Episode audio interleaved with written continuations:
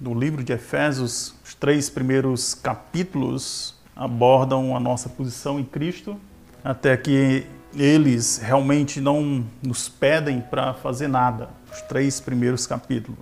Eles apenas afirmam, afirmam a nossa posição, posição do crente, ah, porque conhecemos Cristo Jesus como nosso Senhor e Salvador. Os capítulos 4, 5 e 6, aí sim, aí iremos ah, estudar como agir. Ele lá nos fala nos capítulo 1, por isso que o, o capítulo 4, verso 1, ele vai começa portanto, portanto, isso significa, olha, agora vai ser como nós vivemos daqui para frente. No capítulo 2, onde estamos estudando hoje, capítulo 2, verso 11 até o 22, eu convido você a abrir a palavra de Deus em Efésios, capítulo 2, versículos 11 a 22.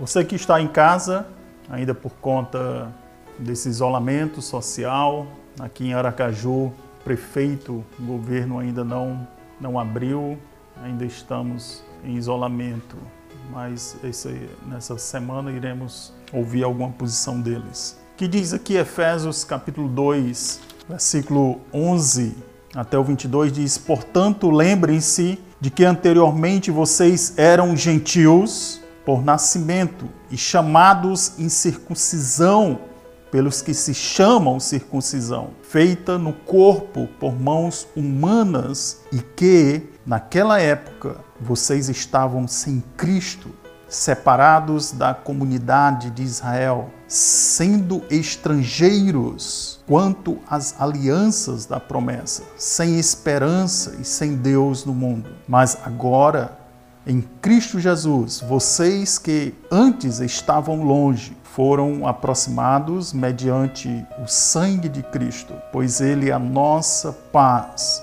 o que de ambos fez um e destruiu a barreira o muro de inimizade, anulando em seu corpo a lei dos mandamentos expressa em ordenanças. O objetivo dele era criar em si mesmo, dos dois, um novo homem, fazendo a paz, reconciliar com Deus os dois em um corpo por meio da cruz, pelo qual ele destruiu a inimizade. Ele veio e anunciou a paz a vocês que estavam longe e paz aos que estavam perto, pois por meio dele, tanto nós como vocês temos acesso ao Pai por um só Espírito.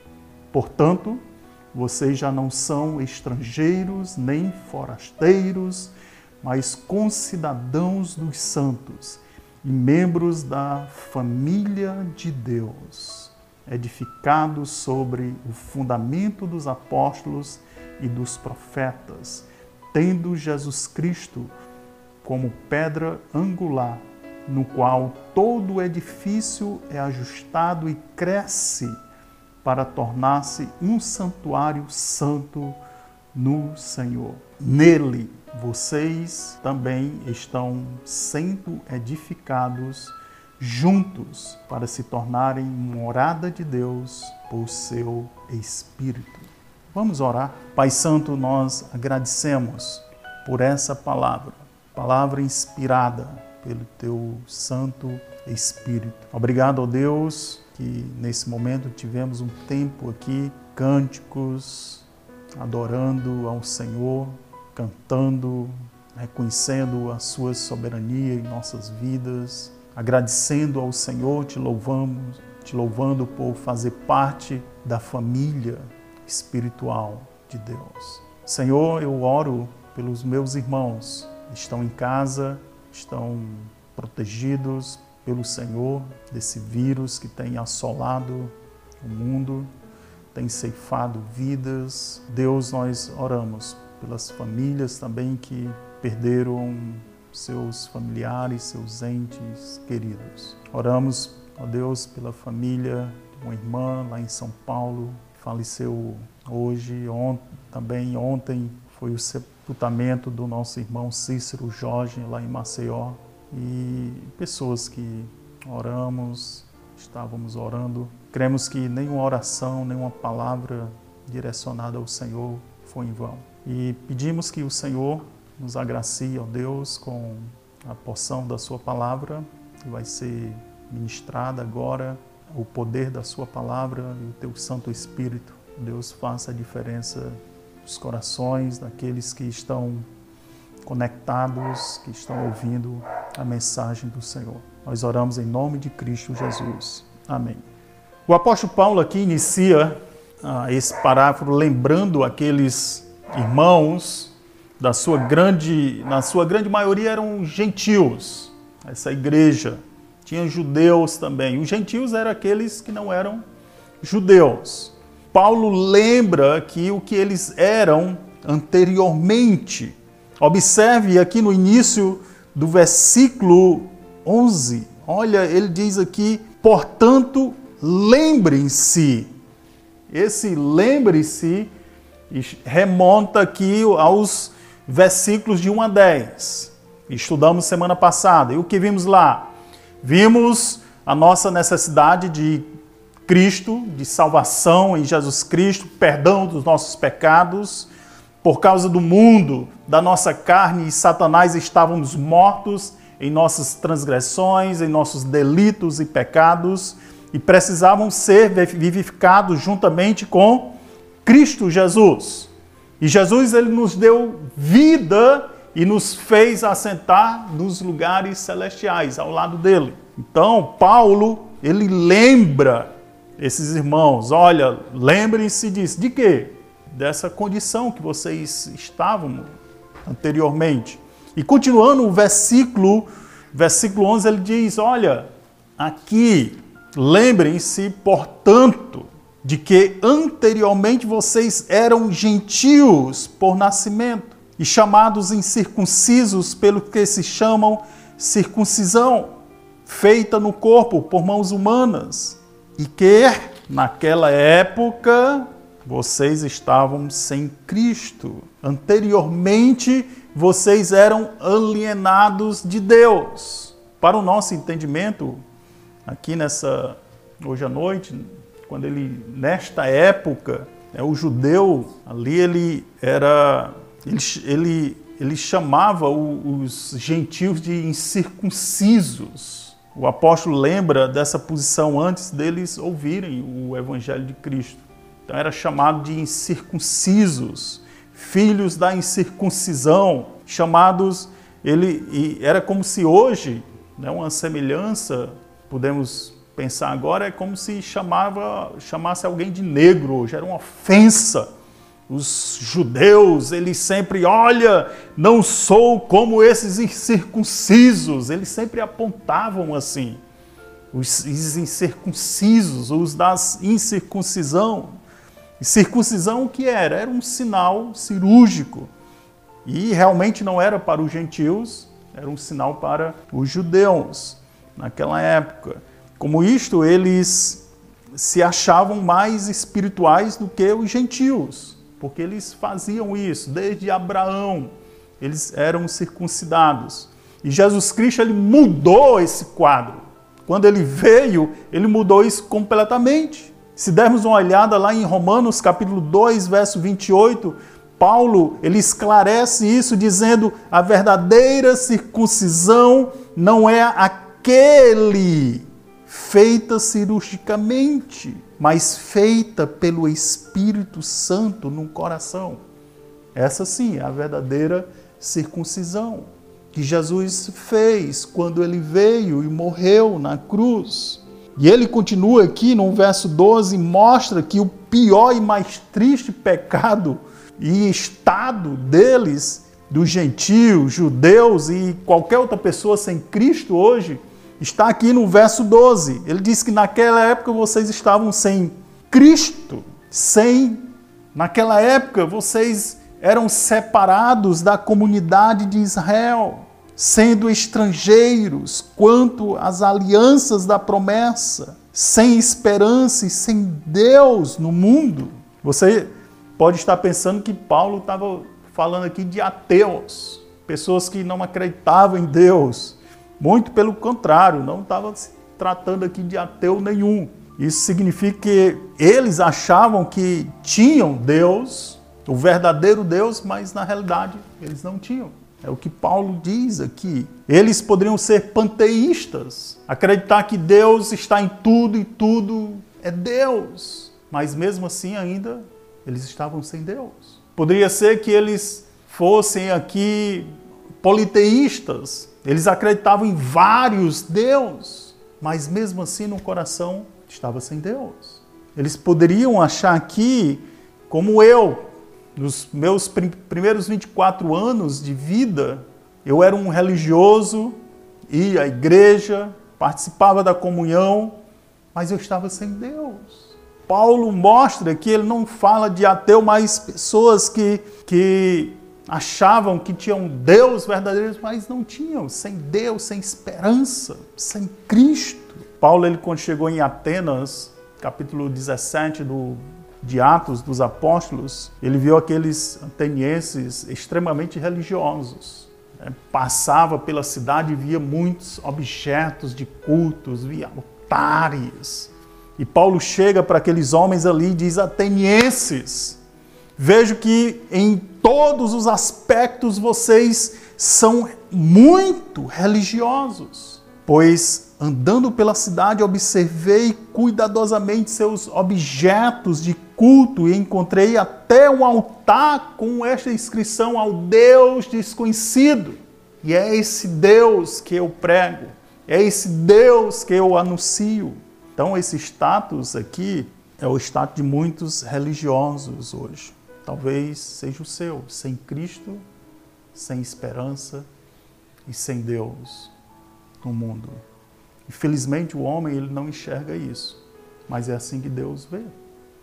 Assim que Deus vê o nosso coração, é assim que Deus vê o seu coração. Todavia, em Cristo Jesus, Deus mudou a sorte desses gentios e judeus e está pronto para mudar a sua sorte também. O que foi que Deus fez então, pastor? Ele trouxe essas pessoas à comunhão com Ele. Ele trouxe essas pessoas à reconciliação com Ele. E você pode observar que Deus ele faz uma reviravolta na vida desses irmãos, uma mudança radical uma transformação genuína, como ele inicia aqui o verso 13.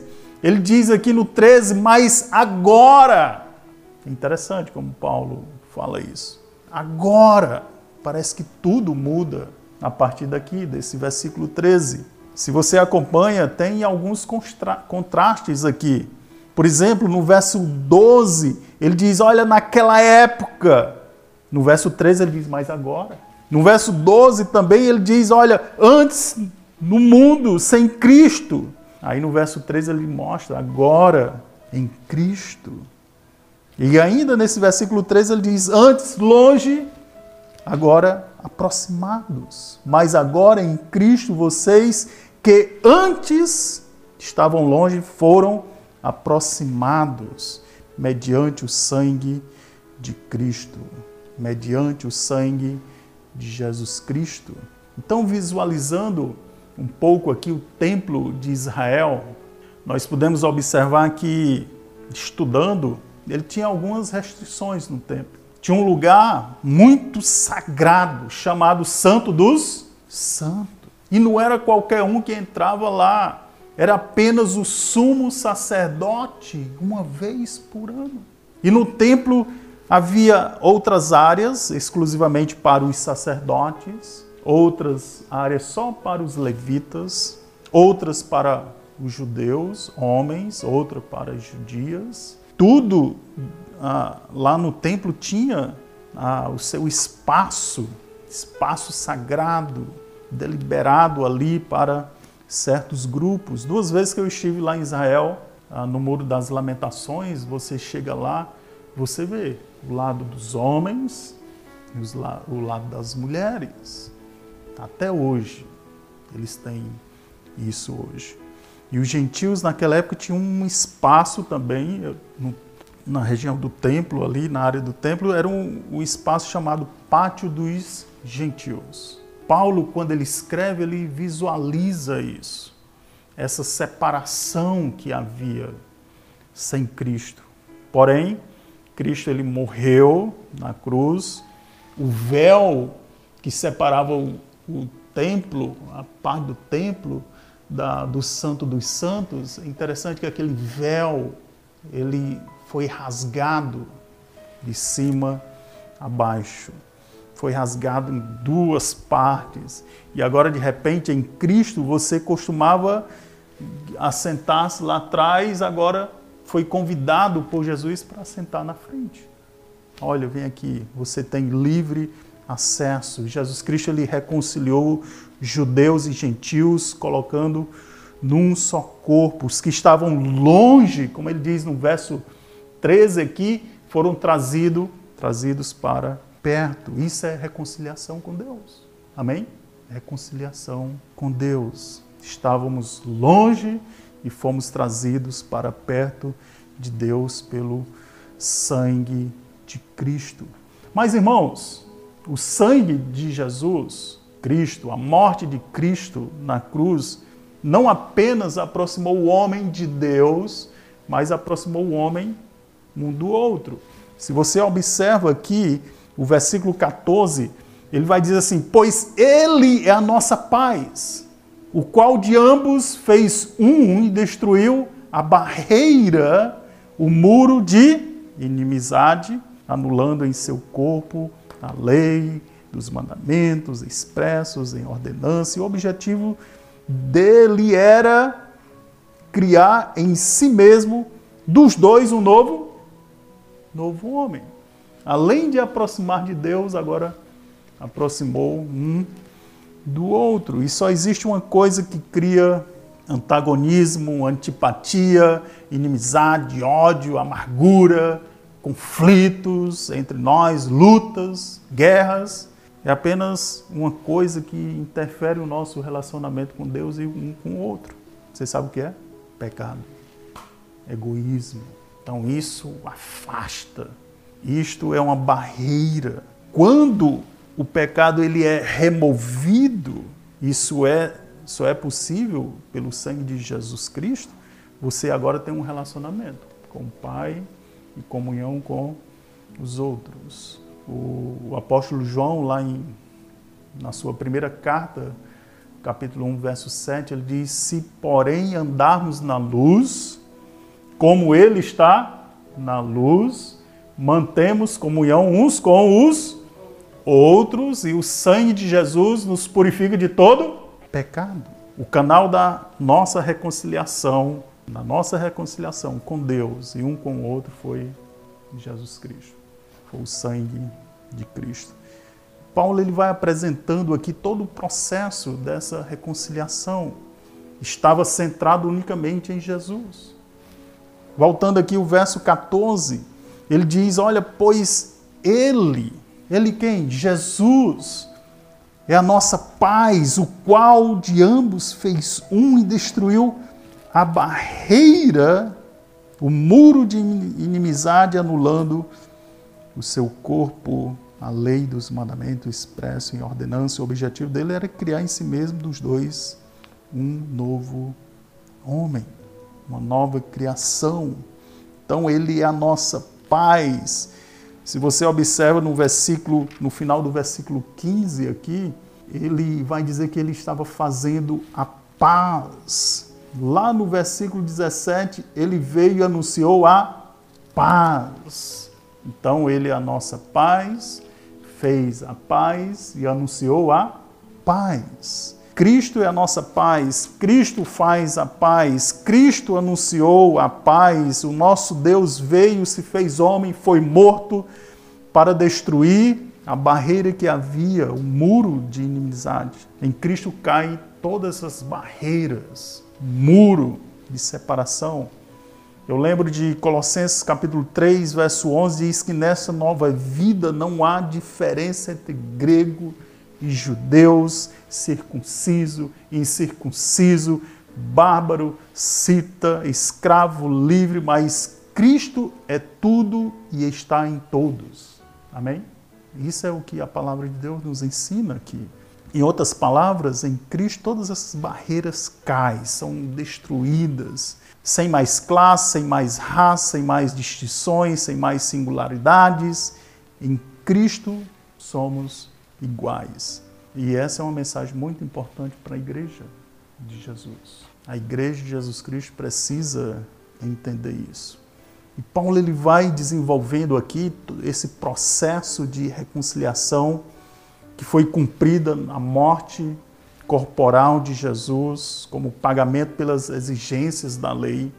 Versículo 15 ele diz: anulando em seu corpo, em sua morte, a lei dos mandamentos expressa em ordenanças. Na lei tinha um sistema para a nação de Israel sistema de mandamentos, ordenanças, cerimônias judaicas, e tudo isso acabaram em Cristo Jesus.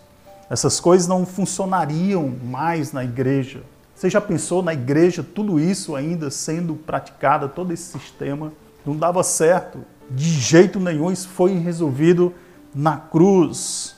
E Paulo ele vai mostrando esse processo aqui de reconciliação que foi destinado a criar um só corpo, sem sistema da lei, sem sistema das ordenanças, cerimônias judaicas, mas ele pensava em um organismo vivo, vibrante, servindo a Deus. Se você observa aqui o versículo 15 ainda, ele diz que o objetivo dele era criar, o objetivo de Deus era criar em si mesmo dos dois um novo homem, fazendo a paz. Versículo 16 diz: e reconciliar com Deus os dois em um corpo, por meio da cruz pela qual ele destruiu a inimizade. Paulo, ele apresenta aqui a figura da igreja como o quê? Corpo. Sendo Cristo a cabeça e os membros, nós, o corpo de Cristo. Dos dois em um corpo, judeus e gentios, agora uma só criação, em um só corpo, a igreja. E ele vai mostrando aqui, ele pinta essa figura do corpo como um organismo vivo. Ele, ele vai detalhar mais, se você depois acompanha é, capítulo 12 de 1 Coríntios. Ele vai falar bem detalhadamente sobre esse corpo.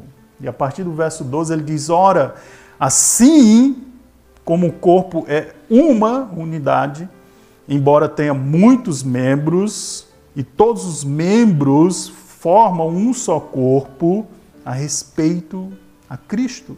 Pois em um só corpo todos nós fomos batizados em um espírito, que é judeus, que é gregos, que é livres, que é escravo, que é livres, e a todos nós foi dado de beber de um único espírito. Então é assim que Deus fez por meio da cruz de Cristo, ele uniu, destruiu a inimizade que havia e uniu lá na cruz e foi resolvido isso.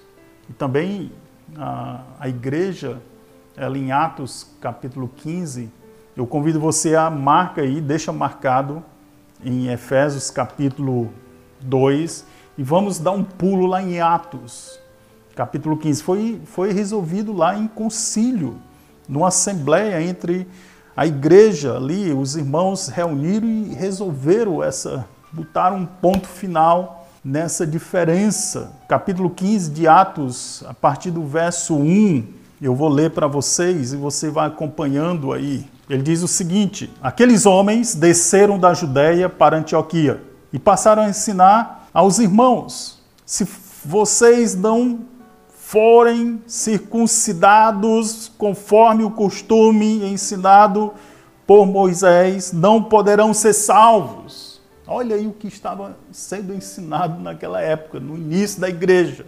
E isso levou Paulo e Barnabé a uma grande contenda e discussão com eles. Assim, Paulo e Barnabé foram designados com Cristo, com outros, para irem a Jerusalém tratar dessa questão com os apóstolos e com os presbíteros. A igreja os enviou E ao passarem pela Fenícia e por Samaria, contaram como os, os gentios tinham se convertido. Essas notícias alegravam muito a todos os irmãos. Chegando a Jerusalém, foram bem recebidos pela igreja, pelos apóstolos e pelos presbíteros, a quem relataram tudo o que Deus tinha feito por meio deles. Então se levantaram alguns dos, do partido religioso dos fariseus que haviam crido e disseram: é necessário circuncidá-los e exigir que eles obedeçam à lei de Moisés. Veja bem, os apóstolos e os presbíteros se uniram para considerar essa questão. Depois de muita discussão, Pedro levantou-se e dirigiu-se a eles: Irmãos, vocês sabem que há muito tempo Deus me escolheu dentre vocês para que os gentios ouvissem de meus lábios a mensagem do Evangelho e crescem. Deus, que conhece os corações, demonstrou que os aceitou, dando-lhes o Espírito Santo, como antes nos tinha concedido. Ele não fez distinção alguma entre nós e eles, entre nós judeus e eles gentios visto que purificou os nossos corações pela fé. Então, por que agora vocês estão querendo tentar a Deus, pondo sobre os discípulos um jugo que nem nós, nem nossos antepassados conseguimos suportar de modo nenhum?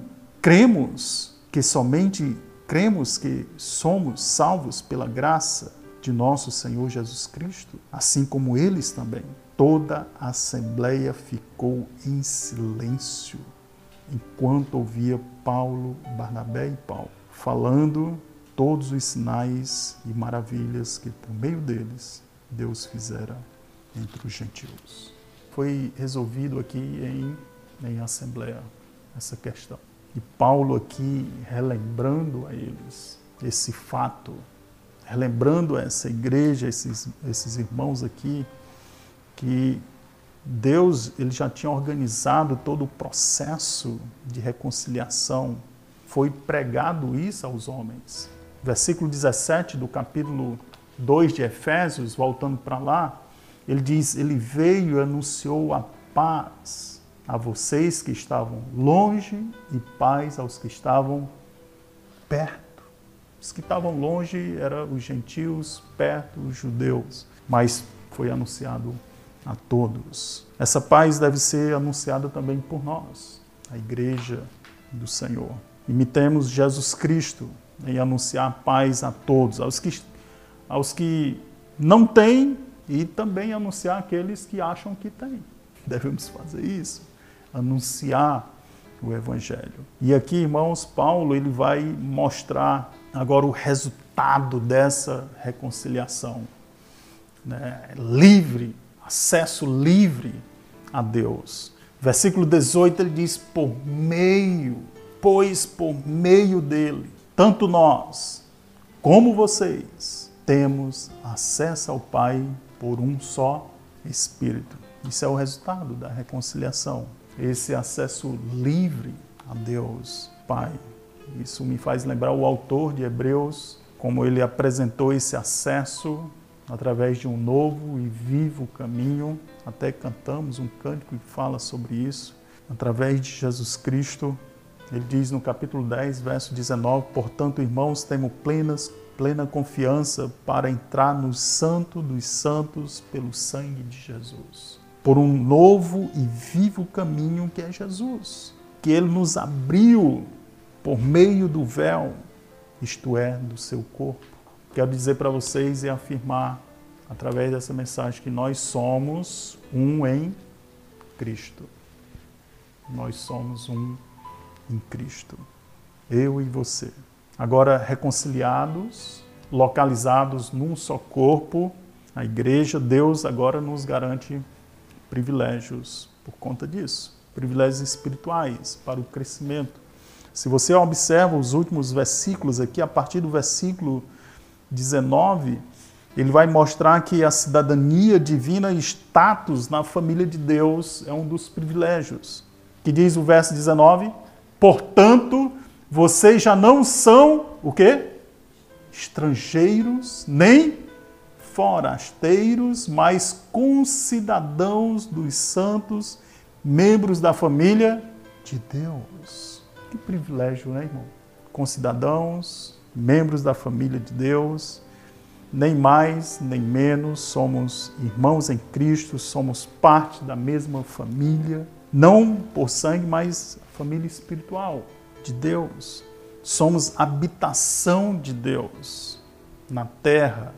À medida que a igreja ela é edificada sobre Cristo, sobre os apóstolos e profetas, versículo 20 vai mostrar isso edificado sobre o fundamento dos apóstolos e dos profetas, tendo Cristo a, como a pedra angular.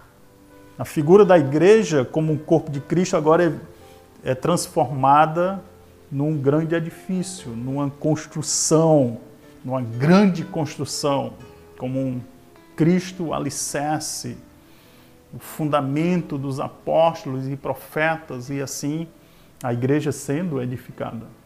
Essa semana eu fui com a Daniela e o João lá na construção da casa do pastor Roger.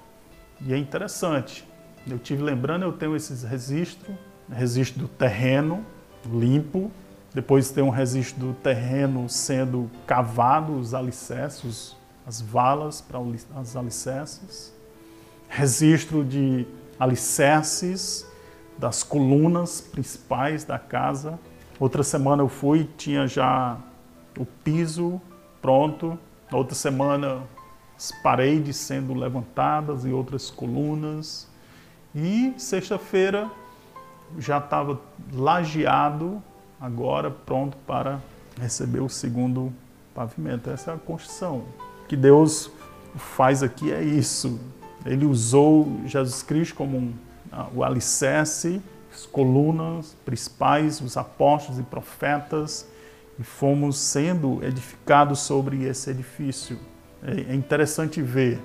Nós vimos lá tijolos separados, vimos argamassa, os tijolos sendo unidos com aquela argamassa e sendo levantada as paredes dessa construção.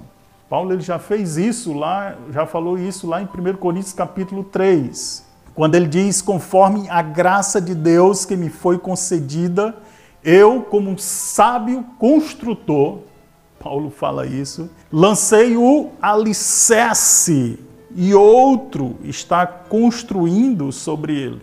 Contudo, veja cada um como constrói, porque ninguém pode colocar outro alicerce além do que foi posto, que é Jesus Cristo, nosso Senhor. E olhando para aquela construção da casa do pastor Roger, eu vi ali né, que precisou de um construtor sábio, porque senão a coisa ia sendo construída de qualquer jeito. Então precisou de engenharia, alguém para organizar aquela construção.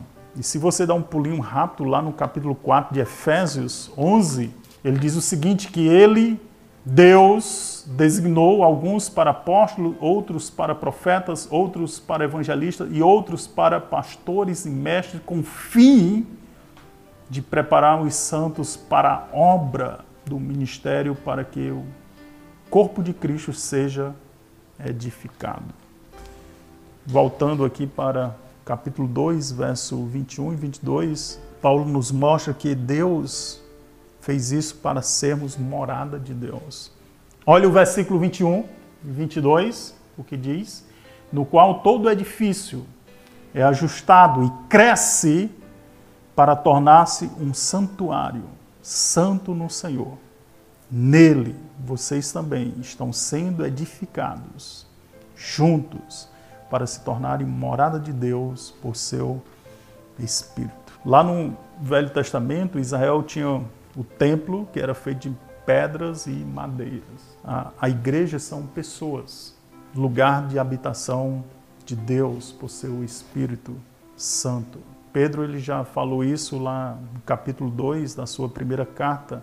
Ele diz: Vocês também estão sendo utilizados como pedras vivas, essa ideia, essa ideia de construção, na edificação da casa espiritual, para serem sacerdócio santo, oferecendo sacrifícios espirituais aceitáveis a Deus por meio de Jesus Cristo.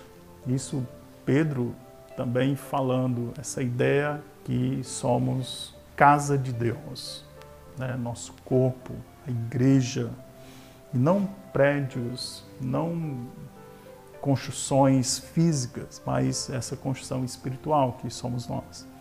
As pessoas sem Cristo, elas não podem ser habitação do Espírito Santo de Deus. Elas não, não fazem parte do corpo de Cristo, porque o Senhor Jesus Cristo já falou isso lá em João, capítulo 14. Ele diz: Eu pedirei o Pai e ele lhes dará o outro consolador para estar com vocês para sempre. E ele diz que o Espírito da verdade, que o mundo não pode recebê-lo, porque não vê e nem o conhece, mas vocês o conhecem, pois ele vive com vocês e estará em vocês. Então, o que vemos até aqui? A nossa posição em Cristo, nossa união com Ele, de longe fomos trazidos para perto, não somos mais forasteiros, mas co-cidadãos, de estrangeiros Agora fazemos parte da mesma família, família de Deus, e feitos habitação de Deus. Esse é um mistério, é um mistério incrível e sobrenatural. Só Deus poderia fazer isso. É como o mistério da, do casamento. Eu e a Daniele, nós não somos parentes de sangue. Nós não somos. Você pode, a gente pode ir no laboratório verificar o meu sangue, verifica o sangue dela, são tipos diferentes. Agora, ela é a minha parente mais próxima. Já pensou? Ela é a minha parente mais próxima. E o que foi que Deus fez no casamento?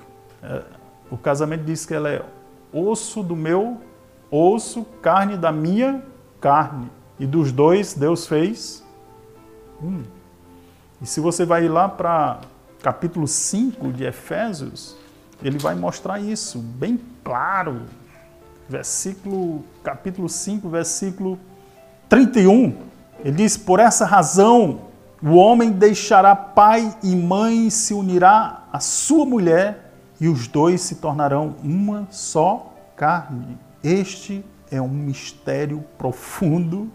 Refiro-me, porém, a Cristo e à igreja. Então, a igreja de Cristo é um mistério como um, o casamento.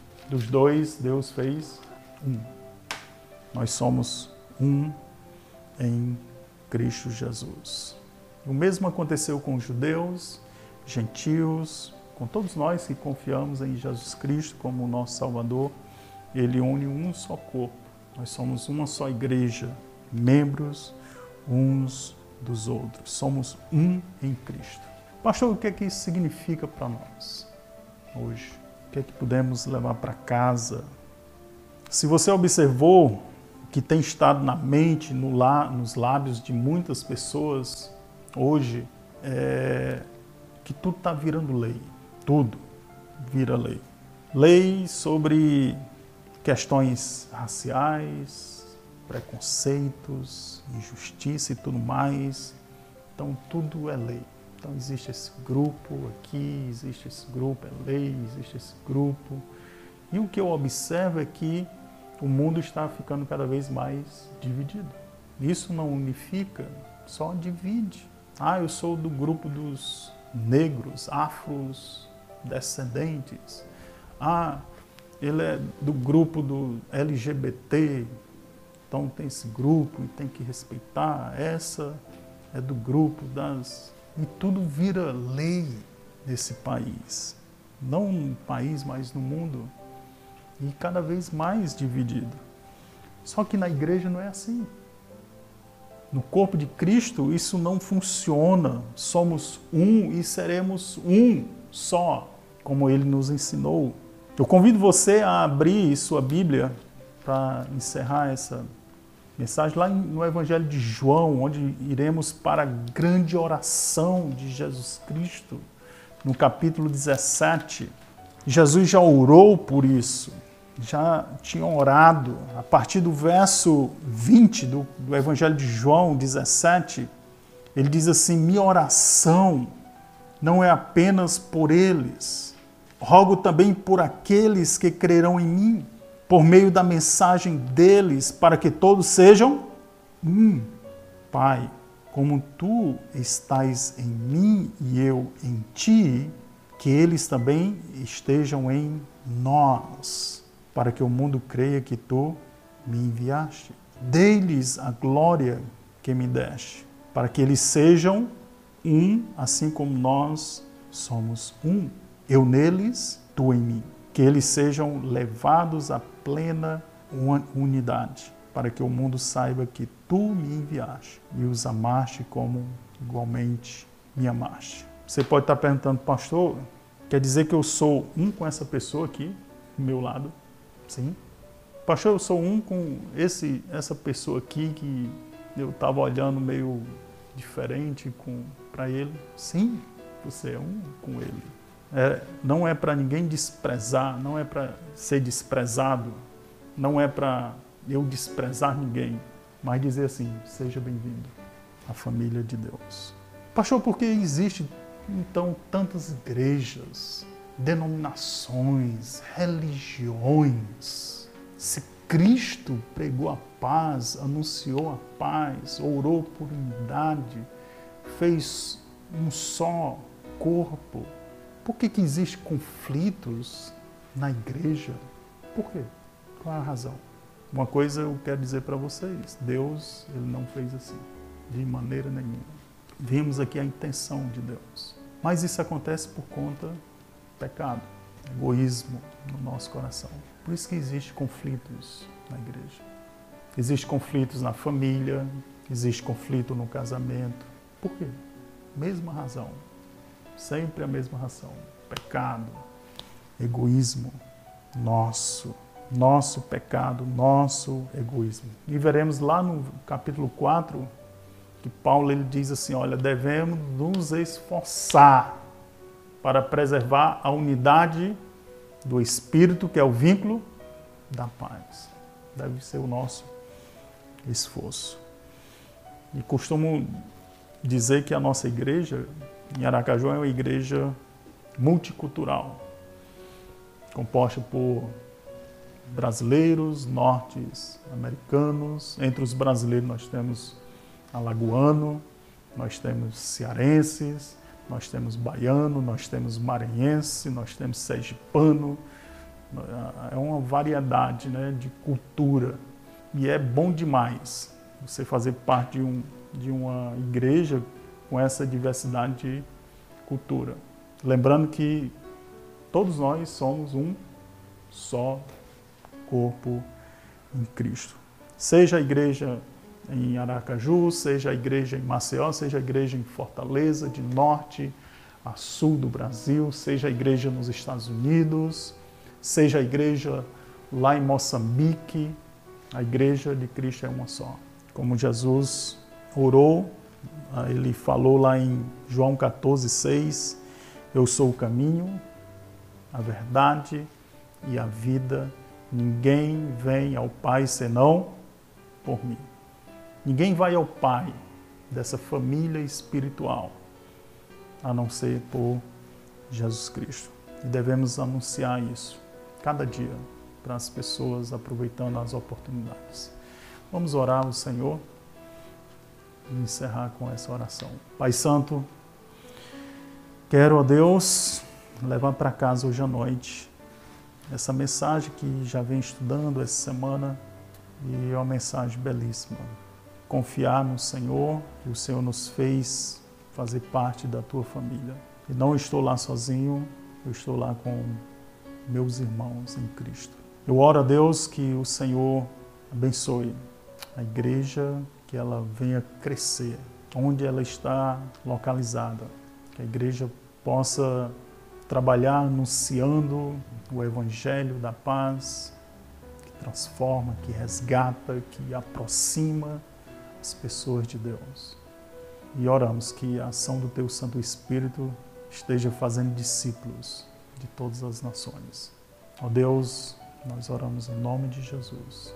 Amém. Você que está em casa, peço que continue em oração por nós. É, sua parcela de oração, eu quero dizer para você que não é em vão. Ore pelo nosso ministério, ore pela família, possamos ter esse compromisso, continuar de fazer discípulos de todas as nações, fazer discípulos aqui em, em Iracaju. Ore também pela família do pastor Roger, ele está retornando dos Estados Unidos na quarta-feira, terça para quarta, chegando aqui. E oro que orem para Deus protegê-los nessa viagem.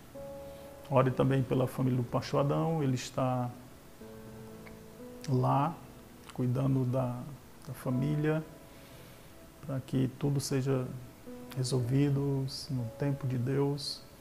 E também orem por nossos irmãos, né, que estão em casa.